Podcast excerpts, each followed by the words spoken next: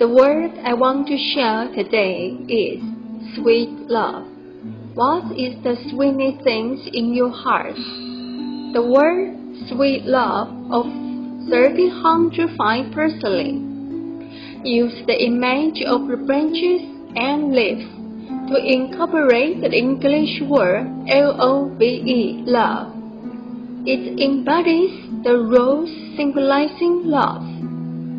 It spread horizontally from left to right and is laid out as a piece of love seat. The two little angels who are looking each other, talking each other, and sharing everything each other. How lovely and innocent is it! The technique of three-dimensional sculpture is once again shown in this work. Abandon the limitation of the base. Keep all the original design, no matter large or small. Challenge the penetration and complete viewing angle.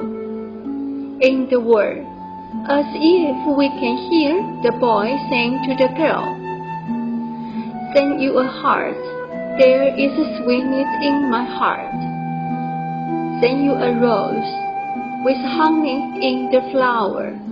My baby, my love, I would send every minute and every second of the good time with you. May we always be sweet and sweetness.